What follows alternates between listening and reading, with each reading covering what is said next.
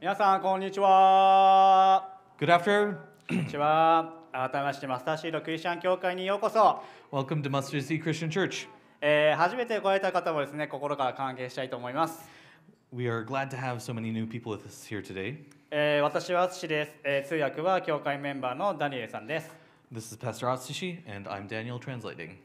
えーこうしてですね皆さんと一緒に神様を礼拝し時間を過ごせることを本当に感謝しています I'm grateful that we can spend this time together and worship God. で今からの時間はですね皆さんと一緒に聖書を学ぶ時間です So now we're going to start uh, our time of studying the Bible. で今まで私たちの教会ではヨハネの福音書を通して聖書を学んできました So until recently, we've been studying through the Gospel of John. で今日からはですねちょっとヨハネの福音書シリーズにポチッと一時停止ボタンを押して、えー新しいシリーズサマーストーリーズを始めます But starting today, we're going to press the pause button on that and start a new series called Summer Stories. でこのシリーズでは毎週その週にメッセージを担当する人がですね旧約聖書の人物または書物にフォーカスをしてメッセージをしていきます And so, in this new series, each week we will examine either a person or a book of the Old Testament. で今日はですね旧約聖書のネヘミヤ記を一緒に皆さんと学びます And so, this week we will start with the study of the book of Nehemiah. えー本題に入る前なんですけれど皆さん「半沢直樹」というドラマをご存知でしょうか Now, more importantly, before we start, are any of you familiar with Hanzawa Naoki? えー英語字幕があったらぜひですね海外の人にも見ていただきたいドラマなんですがどんなドラマかというとこの主人公の半沢直樹はですね、えっと、銀行員でで自分が働いている銀行やまたは上司の不正を暴いて健全な組織にしていくという物語なんです。So, this is a Japanese drama that Atsushi very much recommends to anyone. This is our protagonist, Hanzawa Naoki, and he is a banker who is trying to, he's struggling against the corrupt system of the Japanese bank that he works at, his corrupt um, bosses, as well as just the bank not functioning quite as morally upright as it should. で私がですねこのドラマで一番面白いと思ったストーリーがこの半沢が破綻寸前の航空会社を再建するというお話なんですね。 And so the first story that I found very interesting was when Hanzawa was um, tasked with revitalizing a failing airline business. え半沢は航空会社の再建をするにあたってチームでこの航空会社の現状を調査し良い点と改善点をお見つけなんとか再建案を作るんです。And so to revitalize this um, airplane business, Hanzawa had to put, put together a team to determine what are the good parts, working parts, and bad parts of this airline company in order to even start making a rehabilitation plan. ですがまあドラマなのでそのは再建に反対する邪魔者やまあ強敵が出てくるわけです。But you know, it being a drama, um, all kinds of interference um, gets in the way. で、えー銀行内での裏切り者だったり半沢をよくは思わない上司また日本の政治家が出ては半沢と対峙するわけですね。And so there's traders within the bank. Um, Hanzawa's bosses don't quite like him so much, and even Japanese politicians end up opposing Hanzawa and confronting him. でも半沢は自身の熱い信念と思いによって見事この航空会社のお再建をするんです。But ultimately, Hanzawa overcomes his obstacles through his fiery passion and his strong convictions, ultimately succeeding in saving the airline. そして今日見ていくネヘミヤ記に登場するネヘミヤさんも半沢と同じぐらい、えー熱い信念と思いを持った人でした。Now, Nehemiah from the book of Nehemiah is a man every bit as passionate and convicted in his beliefs as Hanzawa is. ネヘミヤさんは神様との個人的な関係があって半沢と同じようにあるプロジェクトのために今まであった自分の人生を一度手放して神様にご自身をあ自分自身を捧げたんです。 And so Nehemiah left behind everything that he had achieved in order to start a project that God had told him to work on.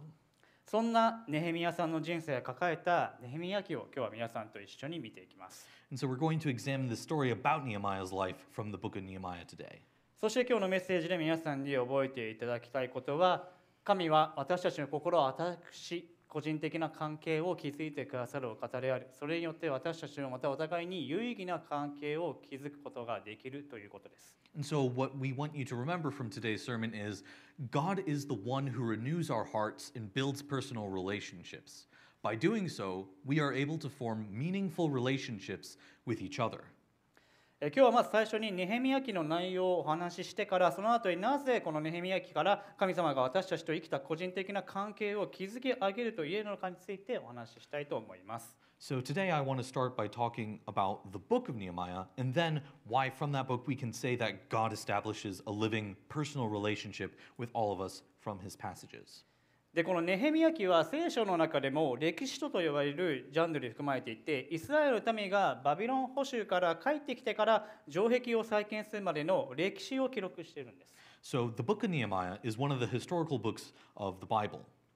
And it recounts the history of the Israelites during what is known as the um, Babylonian captivity and their um, actions of rebuilding the walls of Jerusalem. でこのネヘミヤ記の物語はネヘミヤのところにイスラエル人の同胞が来て悲しいニュースを報告する場面からスタートします。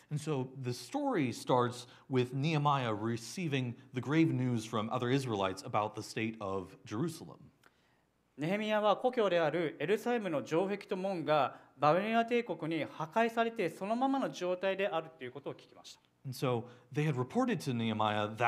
the walls and gates of the city of Jerusalem were still in the same ruin that they were when Babylon first destroyed and captured the Israelites. でネヘミヤの前の時代バビロニア人という人たちがエルサレムに侵攻して城壁を破り神殿を焼きそして残ったイスラエルの人々を自分たちの国に連れ去るという事件があったんですね。 And so it was the generation before Nehemiah that had still resided in Jerusalem and were there when the Babylonians came and conquered and then took all of the Israelites into Babylonian captivity. そこからイスラエルはいわゆるバビロン捕囚と呼ばれる時代に入ります。And so this is the those are the events, the destruction of Jerusalem that began the period of the Babylonian captivity. でイスラエルの民が捕囚になったのはイスラエルの指導者と民が神様に対して罪を犯し続けてそして逆らっていた結果だったんです。And so this captivity was the result of the sin and rebellion of Israel against God by both its leaders and its people. 神様は預言者を通して何度もイスラエルにご自身が神であることを語りそして悔い改めを促しご自身に従うことを呼びかけ続けたにもかかわらずイスラエルの民は悔い改めずまた他の神々を拝んでいたんです And God had revealed himself through prophets, continuously urging his people to repent of their ways and turn to him and follow him. But they did not repent, and they continued to worship false gods regardless. そしてその城壁が崩れたままというニュースはネヘミヤにとって心をかき乱す知らせでした so the news that the walls of Jerusalem were still destroyed greatly disturbed Nehemiah. ネヘミヤさんはその知らせを聞いた後すぐに神様に祈りました so immediately after receiving this news, Nehemiah prayed to God. えーネヘミヤ記一章5節から読みます Let's read from the book of Nehemiah, starting in chapter 1, verse 5. ああ天の神主よ。大いなる恐るべき神よ。主を愛し主の命令を守るのに対して契約を守り恵みをくださる方よ。どうかあなたの耳を傾けあなたの目を開いてこのしもべの祈りを聞いてください。私は今あなたのしもべイスラエルの子のために昼も夜も見舞いに祈り私たちがあなたに対して犯したイスラエルの子らの罪を告白しています。誠に私も私の父の家も罪を犯しました。私たちはあなたに対して非常に悪いことをしてあなたのしもべモーセにお命じになった命令も掟も定めも守りませんでした。どうかあなたのしもべモーセにお命じになった言葉を思い起こしてください。あなた方が信頼を裏切るなら私はあなた方を諸国の民の間に散らす。あなた方が私に立ち返り私の命令を守り行うならたとえあなた方のうちに散らされたものが天の果てにいても私は彼らをそこから集め私の名を住まわせるために私が選んだ場所に連れてくる。これらの者たちこそあなたがその偉大な力と力強い御手を持って贖い出されたあなたのしもべあなたの民です。ああ主よ。どうかこのしもべの祈りと喜んであなたの名を恐れるあなたのしもべたちの祈りに耳を傾けてください。どうか今日このしもべに幸いを見させこの人の前で憐れみを受けさせてくださいますように。その時私は王の検釈官であった。And I said, O Lord God of heaven, the great and awesome God who keeps covenant and steadfast love with those who love him and keep his commandments, Let your ear be attentive and your eyes open to hear the prayer of your servant that I now pray before you day and night for the people of Israel, your servants, confessing the sins of the people of Israel, which have sinned against you. Even I and my father's house have sinned. We have acted very corruptly against you and have not kept the commandments, the statutes, and the rules that you commanded your servant Moses. Remember the word that you commanded your, Mo- your servant Moses, saying, If you are unfaithful, I will scatter you among the people. But if you return to me and keep my commandments and do them, though, you, though your outcasts are in the uttermost parts of heaven,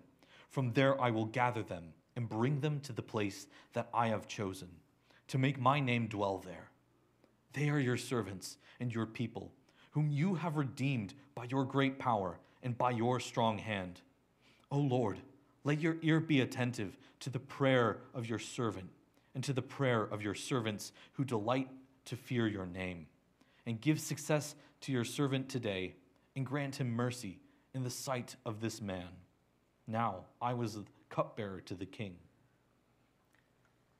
このネヘミヤの祈りをまあよく見ると彼はただ単に城壁を再建するだけでなく神のためである同胞たちがエルサレムに戻り神様を中心としたコミュニティが再び作られていくことを望んでいたのかなと思います。And so, looking closely at Nehemiah's prayer, it's clear that he was not simply praying that God let us rebuild the walls, but that he was wanting to re- restore the Israelites, God's people, back to Jerusalem in order to both rebuild the city as well as rebuild the God centered community that they once were. しかしネヘミヤはこの時エルサレムにおらずペルシャの王に仕えていたんです。 Now, Nehemiah was in servitude to the king of Persia at this time, and as such could not simply go to Jerusalem to do this. でここに彼は検釈官であったと書いてありますが検釈官とは王室における高級職の一つで武老子を選んで毒味をし王に差し出す役職でした。So it was written that Nehemiah was the cupbearer to the king, but a little bit of historical context puts this in a bit more perspective of this is a very high office in the court of the king. They, the cupbearer was the poison tester, and once tasting and making sure there was no poison, would serve the wine to the king. でそのために頻繁に王の前に出ることができ影響力を持つ人物になる可能性があった重要なポジションだったんですね。And so this position had the potential of allowing a person to become quite influential simply by being very close to the king and always in his presence. ですがネヘミヤは自分の故郷が大変な状況であることを聞いて検釈官というエリート役職を捨て故郷の復興に携わる決意をするんです。And so, in spite of having attained such an elite position in the courts, Nehemiah set it all aside at once when he heard of the dire straits that Jerusalem was in and left to aid in its reconstruction. ネヘミヤ記2章でネヘミヤは王様の前に出て自分の願いを伝えます。 And so, in Nehemiah chapter 2, he is before the king, and the king asks him what was troubling him. そしてここでもネヘミヤは祈ってから 王様に自分の思いを打ち明けお願いをしました。And so, Nehemiah prays to God for favor, and then he confides into the king of his plight.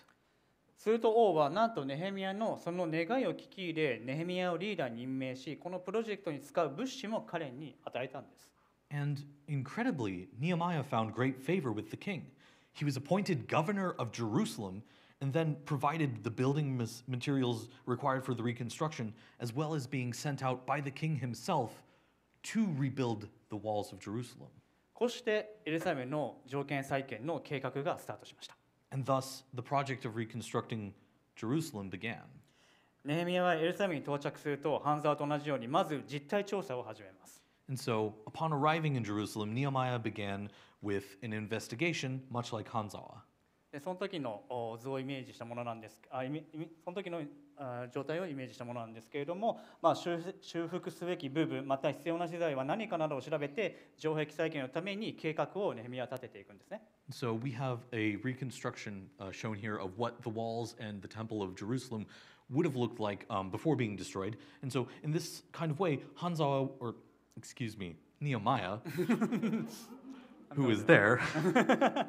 went and investigated what. What were the what was the situation of the walls? What was in disrepair, and more or less starting to make a plan of what needed to be done to rebuild the city walls. で調査が終わったあネヘミヤは城壁再建のために住民を集めてプレゼンをするんです。 And so, after this investigation uh, concludes, he gathers together all of the inhabitants of Jerusalem and some of the surrounding area to present um, how to rebuild the wall. で彼はこの計画は神様からの働きがあったことを示しそしてさらに王が王様が与えた許可援助などの具体的な証拠を示しました And so, he shows in this plan that God is working behind it. And as well as that, he also has concrete evidence that the king of Persia is given permission and is providing assistance for this reconstruction. それによって聞いていた人々はじゃあもう最近に取り掛かろうと言い彼らは自発的に行動し始めたんです And so it encouraged the people to get to the point of saying, Come on, let's get started rebuilding this. And they began acting in their own initiative. ネヘミヤの神様に対する信頼と神様の御業を純粋に行いたいというこういう熱意が彼らを動かした And so it was Nehemiah's trust in God and his zeal to genuinely do God's work that moved them. しかしここでも半沢直樹のドラマと同じように城壁を再建するというプロジェクトは簡単にいきませんでした However, much like in Hanzawa, it wasn't so easy to just start rebuilding the walls. ネヘミヤに対してあざけりや批判嫌がらせなどをする人たちがいたんです They were mocked, criticized, and harassed by enemies. けれどもネヘミヤたちはそのような攻撃にも耐えて祈りながら計画を取り組みなんと52日間という驚き日数でこの城壁を完成しました But Nehemiah and the Israelites withstood these attacks, and while praying over their plans, they amazingly were able to completely reconstruct the walls in only 52 days. こうしてネヘミヤはリーダーとして見事計画を成功へと導いたんです And thus, Nehemiah brilliantly led the people to successfully accomplishing their plan. ネヘミヤは城壁を完成させた後イスラエルの民たちを集めました And then Nehemiah gathered the Israelites after completing the walls. 友人でもあり祭司のエズラに頼んで7日間にかけて神様からの教えである立法を読んで人々に聞かせ教えました And he asked his friend and priest Ezra to spend seven days reading and teaching the people the Torah, the teachings of God. その後今まで自分たちを導いてくださった神様の誠実さを覚えイスラエルの民は自分の罪を告白し立法に従うと誓い城壁を再建したお祝いと神様への礼拝をしたんです then, remembering the faithfulness of God who had led them up until that point, the Israelites confessed of their sins. They swore to obey the law and celebrated the rebuilding of the walls and worship to God. こうしてネヘミヤが願っていた神の民としてのコミュニティが再結成されたのです And so Nehemiah had succeeded in restoring a God centered community. ネヘミヤは自分の任務を終えて自身が仕えていた王のもとへ戻ります And so, having completed his mission, Nehemiah returned to the king that he served. めでたしめでたしと思いきやですねネヘミヤ記はここでは終わりません But this wasn't the end of his story, and this isn't the and they lived happily ever after moment. ネヘミヤとイスラエルの民はこの後ある行動を起こしてしまうのです This is because of what both Nehemiah and the Israelites ended up doing next. ネヘミヤがしばらくですねエルサレムから離れている期間になんとイスラエルの人々は再び神様に背いてしまっていたのです In the short time that Nehemiah had left Jerusalem, the Israelites once again started disobeying God. 彼らは安息日を働いてはいけないのに働いていたり城壁の周りで商売をしていたりまた異教を信じている他国の人と結婚したりしていたんです So they started working on the Sabbath. They set up they wrongly set up markets around the city walls and they married foreign pagans who rejected God. 久しぶりに帰ってきたネヘミヤは人々が神様から背いて歩んでいる姿を見てしまい And so upon returning after a long time, Nehemiah was greeted with the sight of Israelites living in disobedience to God. それを見たネヘミヤはとんでもない行動に出てしまうんです And seeing them, Nehemiah took drastic action. 13章25節を読みます Let's read chapter 13, verse 25. そこで私は彼らを質問して罵りそのうちの数人を撃って毛を引き抜き神にかけて誓わせていった あなた方の娘を彼らの息子に嫁がせてはならないまた彼らの娘はあなた方の息子あるいはあなた方の自身の妻としてはならない And I confronted them and cursed them, and beat some of them, and pulled out their hair. And I made them take an oath in the name of God, saying, You shall not give your daughters to their sons, or take their daughters for your sons or for yourselves. ネヘネヘミヤはなんと人々をぶん殴りそして彼らの髪を引き抜くという乱暴な振る舞いに出たんです So Nehemiah violently rebuked them to the point of hitting and pulling out people's hair.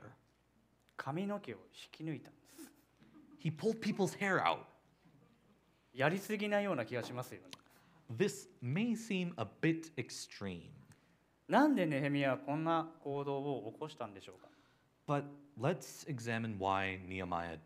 did this. それはイスラエルの人々が結局のところ神様を愛さず神様の教えに従っていなかったからです It's more or less because ultimately the Israelites did not love God and did not follow his teachings. 彼らは故郷に帰ることができ城壁のみならずコミュニティの復興を果たしましたけれども彼らの霊的な状態というのは補修前とあまり変わっていなかったんです And so, although they were able to return to their homeland and rebuild not only the walls, but also their community, ultimately their spiritual condition had not changed very much from before the captivity. 神様の教えをネヘミヤやまた立法から学んでいたのにはかかわらずイスラエルの人々はまた神様に対して罪を犯し続け逆らっていたんです And so, despite having learned God's teachings from Nehemiah and the Torah, the Israelites continued to sin and rebel against God. 何が原因だったのでしょうか And why was that? それは人々の心そのものでした It was because of the hearts of the people themselves. 聖書で心とは人の内面また人格性格または魂を指して人そのものを表す総括的な用語として使われています So, in the Bible, the heart refers to a person's inner self, their personality, character, or soul, and is used as a general term to describe the person's very being. イスラエルの人々の心は神様に向けられていなかったんです And so, the hearts of the Israelites were not turned towards God. 彼らの心は変えられる必要がありそして霊的に癒される必要がありました Their hearts needed to be changed, And they needed to be spiritually healed. ネヘミヤは最善を尽くしましたが彼らの心までを変えることはできませんでした Nehemiah did his best, but he could not change their hearts. 人々の心が神様に向けられるためには刷新される必要があったんです They needed to be renewed in order for their hearts to turn to God. そのために神様は人々の心を変えるためにある約束をしてくださいました Moreover, God had made a promise to change the hearts of people. エゼキエル書36節36章の26節を読みます So let's read Ezekiel 36 26.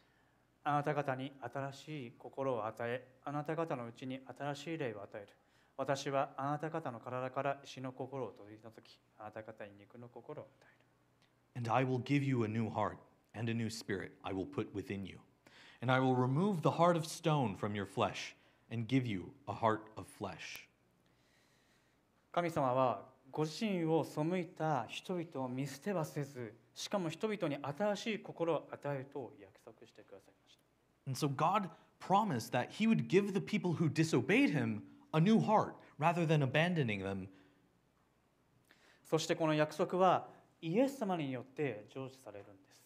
And Jesus is the ultimate fulfillment of this promise. しかもこの約束はイスラエルの民だけではなくイエス様を信じる全ての人に新しい心を与えそして霊的な癒しをもたらしてくださるんです And furthermore, this promise was not just for the Israelites, but for all who believe in Jesus. イエス様は人々にそのイエス様ご自身によって私たちと神様との関係が修復されそして築き上げられることを教えられました Jesus taught that through Jesus himself, our relationship with God can be restored and built up. それが究極的に表されたのが十字架の死と復活でした The ultimate expression of this truth was Christ's death on the cross and his resurrection. イエス様は私たちの罪の身替えのために十字架に死なれ3日後によみがえられて今も生きておられる神様です So Jesus died on the cross as the ultimate sacrifice for our sins and was resurrected three days later, and he's still alive to this very day. イエス・キリストを信じる者は新しい心が与えられ罪から救われそして精霊がそのうちに宿り永遠の命が与えられ後に神様と永遠に過ごすんです So those who believe in Jesus Christ are given a new heart. They are set free from sin, are indwelt by the Holy Spirit, and are given eternal life for a future eternity with God. 先週アンディが精霊についてのメッセージをしてくれましたが精霊は私たちの助け主でありそして私たちをイエス様に似たものへと変え続け今も神様との関係を築けるように助けてくださっているんです And so last week, Pastor Andy spoke about how the Holy Spirit is our great helper who helps transform us to the image of Christ and helps us have a relationship with God even now. 私たちはこのことを福音によって知り学び適用していくことができ And so we can know, learn, and apply this through the gospel. 私たちは福音によって互いに祈り励ましキリストの弟子として成長していくことができるんです We can pray for one another, encourage one another, and grow as disciples of Christ through this gospel. もう一度今日皆さんに覚えていただきたいことをおさらいします Once again, let's review what our main point is. 神は私たちの心を新しくし個人的な関係を築いてくださるお方であるそれによって私たちはまたお互いに有意義な関係を築くことができる God is the one who renews our hearts and builds a personal relationship with us. By doing so, we are able to form meaningful relationships with one another. では今日のメッセージから私たちが日々の生活に適用できることは何でしょうか So then, how can we apply today's message to our everyday lives? まず皆さんと考えたいことは自分の心は今神様に向いているのかそれとも別の何かの方に向いているのかということです So, firstly, I'd like you to consider whether your heart is facing God or some other false God. そのためにまず自分の心を知る必要があります Now, to do that, you first need to know your own heart. 私たちの心って活発で止まることがありません Now, our hearts are very active and never stop. 私たちは誰かを愛したりやきもきしたり計画を立てたり休んだり何かから逃げたり礼拝したりいろいろなことで忙しくしています We're always busy, either loving someone, getting burnt out, making plans, resting, running away from things, worshiping, and all kinds of other things. なぜかというと同時に私たちの周りも忙しく動いているからです And why? Well, that's because the world around us is always so busy as well. 私たちのこの外側で起きている事柄は私たちの心に深く関係していて影響を与えているんです So things things happening outside of us are deeply related and greatly affect our hearts on the inside. 人間関係文化仕事お金あるいは偶像自分が求めている欲望また自分自身の体これらのものが自分の心に大きな影響を与えるんです Relationships with other people, culture, work, money, idols, the desires we seek, our bodies, all of these things have great have a great influence on our mind and our heart. その影響によって私たちは自分の心が傷傷つく前に私たちは何よりも神様の声を聞かなければならないと思います。And so we must listen to God's voice first and above all else before our own heart hears these other influences and is damaged by them. そのために神様は私たちに聖書を与えまた祈りを与えてくださいました。And that is why God gave us the Bible and prayer. 聖書が教える祈りとは賛美、罪の告白、そして感謝、嘆願によって私たちの心を神様に注ぎ出すということです。So the Bible teaches that our prayers are the outpouring of our hearts to God in different ways um, praise, confession of sin, thanksgiving, and supplication. 神様はいつでもどこでもどんな時でも私たちからの祈りを聞いてくださいます。And God always hears our prayers from any time, in any place. そして神様は御心のままに私たちの声に真剣に耳を傾け、そして語ってくださるんです。Additionally, God listens earnestly to us and speaks to us as he wills. ネヘミヤは何かアクションを起こすときに必ず祈りから始めていました。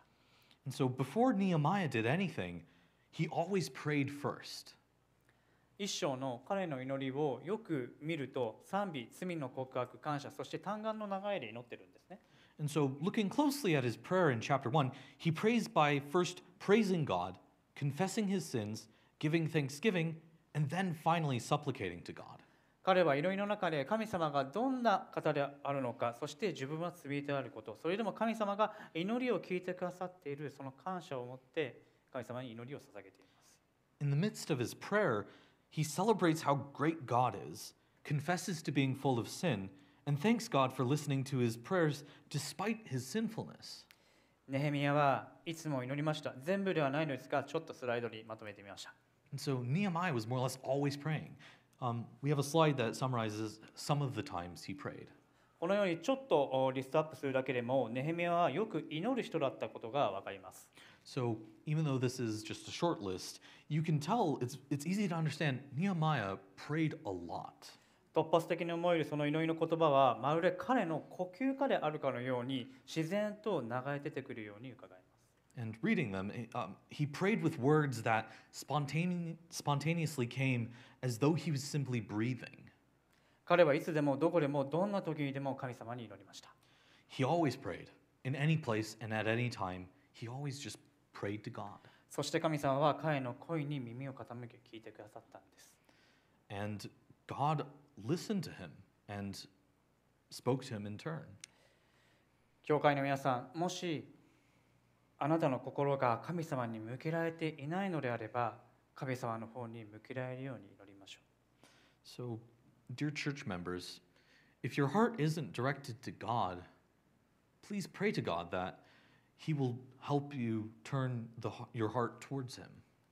う。もしあなたが神様を遠く感じたり、ご自分との神様との関係が壊れた状態のままだと思っているならば、悔い改め、そして神様のもとへ帰りましょう。And if you feel that God is distant or that your relationship with God is in some way broken, please repent. Repent and return to God. 神様はあなたとの関係を再建し、そして修復してください。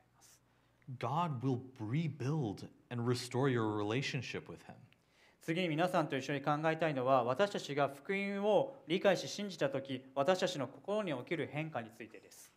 The next thing I want to discuss with you is what happens to change your heart when you start to believe and understand the gospel. 私たちの心が神様の愛の福音によって変えられていくと私たちの周りにいる人々への接し方が変わってきます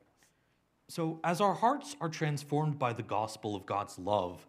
the way we treat those around us changes. 福音が私たちの内側に働き心を変えるに従って変えられた心が神様と同じ思いを持って周りの人に関わりたいと願いそして互いに有意義な関係を築き上げて上げていくことができるんです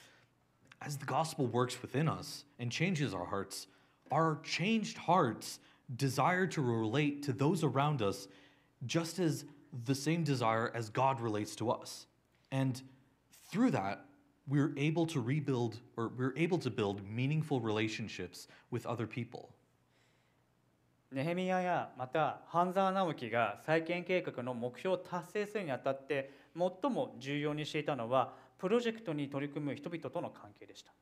So, for both Nehemiah and for Hanzawa Naoki, what contributed the most to the success of their reconstruction projects were not their plans themselves, but the relationships with the people that they were working with. 彼らは互いに大切にすることそして感謝を表すことそして歩み寄り協力し合うことを大切にしていました So, they valued each other and they expressed gratitude and ste- they stepped up by helping each other and working together.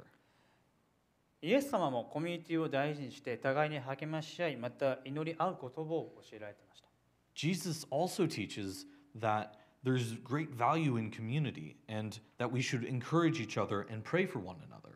でも私たちって人間関係において面倒くさくなったり気まずくなったり傷ついたり居心地が悪いことがあるとその人を避けたりそして無視したりできるだけ会わないようにしたり教会やコミュニティから孤立したり輪を抜けたりします But in many of our own relationships, when things get messy, awkward, hurtful, or uncomfortable, we simply choose to avoid or ignore each other as much as possible until we may end up just isolating ourselves from our community or our church until we end up leaving entirely. それか自分が傷つけられた時また何か嫌なことをされた時に最悪ネヘミヤみたいに行き過ぎた行動をしてしまうことがあるんです Or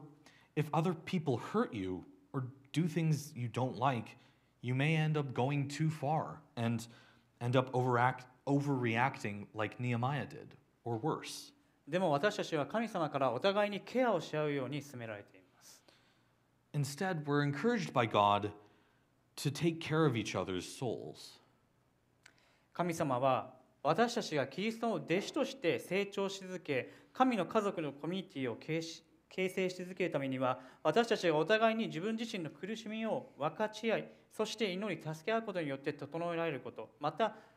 そそのコミュニティをノンクリスチャンの方々が見て福音を信じる機会となることを望んでおられるんです。And so, God wants us to continue to grow as disciples of Christ and to continue informing a community of the family of God, that we may be equipped by the sharing of our suffering with one another and by praying and helping one another, so that unbelievers may witness this form of community and that they would have an opportunity to believe in the gospel because of that. そのためには絶対に神様が必要でありお互いの助けが必要なんです。 And so, for this, we absolutely need God's help, and we also need each other's help. でここで重要なことは互いにということです。 And so, the important thing here is the one another. 自分の利益のためだけに助けてくれる何かをしてくれる使える人を必要とするのではなくて自分自身も相手に対しては助け励ます存在になることが大切です。 We do not need someone who can always just come help us or do things for us or only be available for our own benefit. But what's important is that we also become the kind of people that we help each other, encourage each other, and can do that for other people as well. 教会の兄弟姉妹の皆さん最近自分のために祈ってほしいと人にお願いしたことはあるでしょうか So, brothers and sisters of the church, have you recently asked for prayer from someone around you? 神様が私たちに歩み寄ってくださるようにあなたは友達家族に歩み寄っていますか Are you approaching your friends and family in the same way that God approaches you? それともあなた自身を満たしてくれる存在だけを求めていませんか Or are you only seeking out relationships that one sidedly um, fulfills you? 結婚されている夫婦の皆さんに聞きます夫婦で聖書を読んだり祈る時間を持っているでしょうか I ask the married couples here today do you have time to read the Bible together or to pray together? お互いが腹を割って話せるほど親密な関係を築いているでしょうか Do you have, is your relationship close enough that you can openly talk about things together? もしあなたがそのような関係を作ることができないというならばあなたはまだ神様がイエス様を通して自分にしてくれたことへの理解が十分ではなくて福音によって生きようとしていないのかもしれません So if you say if you say you are unable to create such a r- open relationship, then perhaps you're not ready to live by the gospel just yet because you do not have yet the full understanding of what God has done for you through Jesus. 神様や相手を愛するよりも自分の心地よさ自分の都合自分のプライド自分が持つ優越感や被害者意識にまだ惹かれたいという疲疲れたいという思いが心の中心にあるのかもしれません There may be a desire at the center of your heart to still be immersed in your own comfort, in your own conveniences, and in your own pride, in a sense of superiority or victimhood, rather than in loving God and others.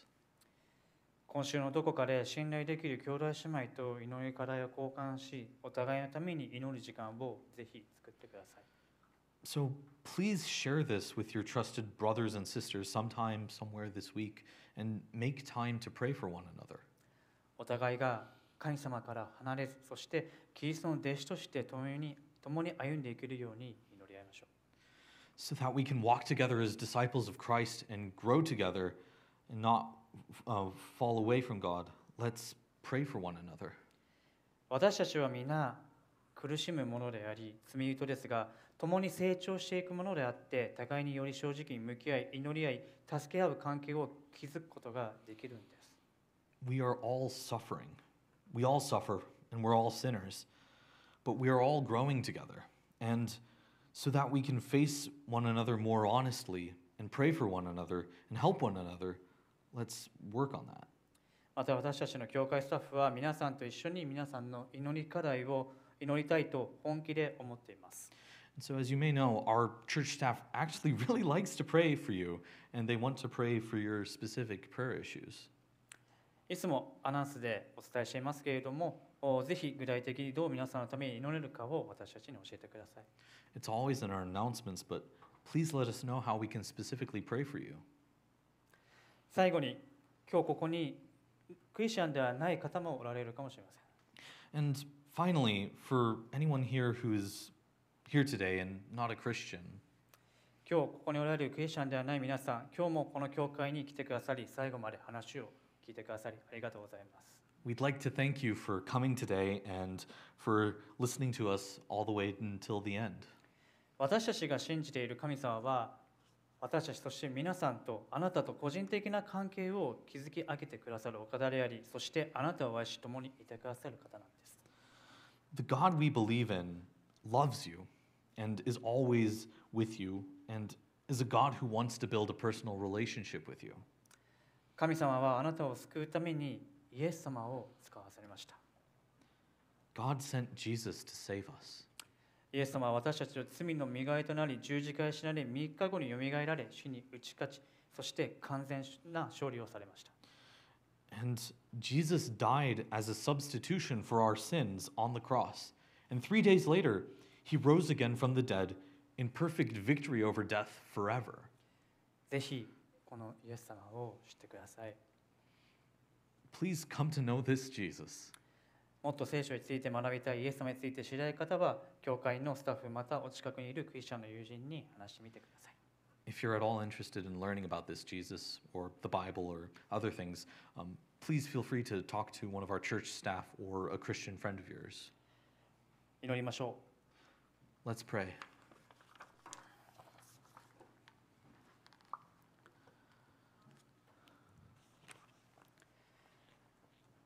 神様あなたが私たちに新しい心を与え個人的な関係を築いてくださることを感謝します Thank you, Lord, for giving us a new heart and for building a personal relationship with us. またあなたとの関係を深めるために私たちに祈りとあなたの言葉である聖書を与えてくださりありがとうございます Thank you for giving us prayer in your word so that we can deepen our relationship with you. 私たちの心が忙しい時も落ち込む時もやめる時もあなたは共にいてくださることそしてたとえどんなに小さい声であったとしても私たちの祈りを聞いてくださり本当にありがとうございます Thank you for being with us, even while our hearts are preoccupied by the busyness of this life, and that when we're feeling down in our illness. And thank you for listening to our prayers, regardless of how insignificant we may feel that they are. あなたが私たちの関係を築いてくださるように私たちも互いに福音によって関係を築けるようにどうか助けてください Help us relate to one another with the gospel as you relate to us. 私たちがキリストの弟子として成長し神の家族のコミュニティを形成し続け私たちが互いに自分自身の苦しみを分かち合い祈り助け合うことによって整えられそしてまたノンクリスチャンの方々がそのようなコミュニティの姿を見て福音を信じる機会となるように心から祈ります I pray that we will grow as disciples of Christ and that we'll continue to form a community that is the family of God, that we may be equipped by sharing our own suffering, by praying and helping one another, such that we may become a witness to unbelievers, that by seeing our community, they may come to believe the truth of the gospel. イエス様の名前で祈ります In the name of Jesus, we pray.